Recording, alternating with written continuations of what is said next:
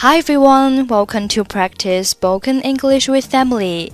欢迎收听和 Emily 一起练口语，我是 Emily。Okay, today's sentence is Count me in. Count me in. Count me in. Count, C O U N T 动词有计算的意思，count me in 字面上理解是把我也算进去，它的意思是把我也算上，我也要去。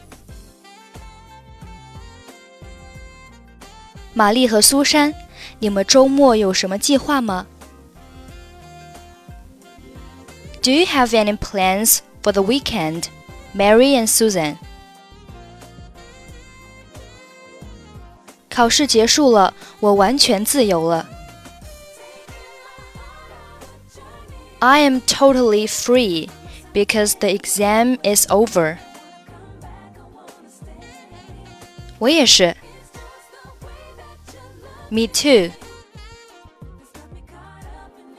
那星期六去 KTV 怎么样？听说市中心开了一家新的卡拉 OK 酒吧。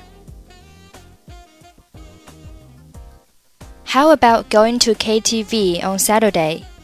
It is said that there's a new karaoke bar in downtown. 我好久没唱歌了，我想跟你们去。我想唱几首新歌给你们听。I haven't sung for ages. I'll go with you. I want to sing some new songs for you guys. 我也要去。KTV 一间包厢每小时要多少钱？Count me in. How much does a private room in the KTV charge per hour? 小包厢一小时三十美元，包含餐点。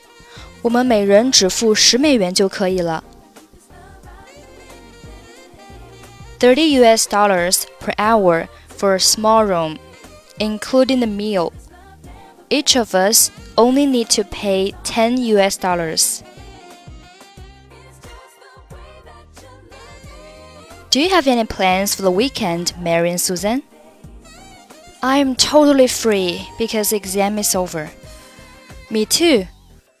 How about going to KTV on Saturday? It is said that there's a new karaoke bar in downtown. I haven't sung for ages. I'll go with you. I want to sing some new songs for you guys. Count me in. How much does a private room in the KTV charge per hour? 30 US dollars per hour for a small room, including the meal. Each of us only need to pay 10 US dollars. Okay, that's it for today. 获取更多地道美语发音秘籍，欢迎关注微信公众号“英语主播 Emily”。 I'm Emily. I'll see you next time. Bye bye.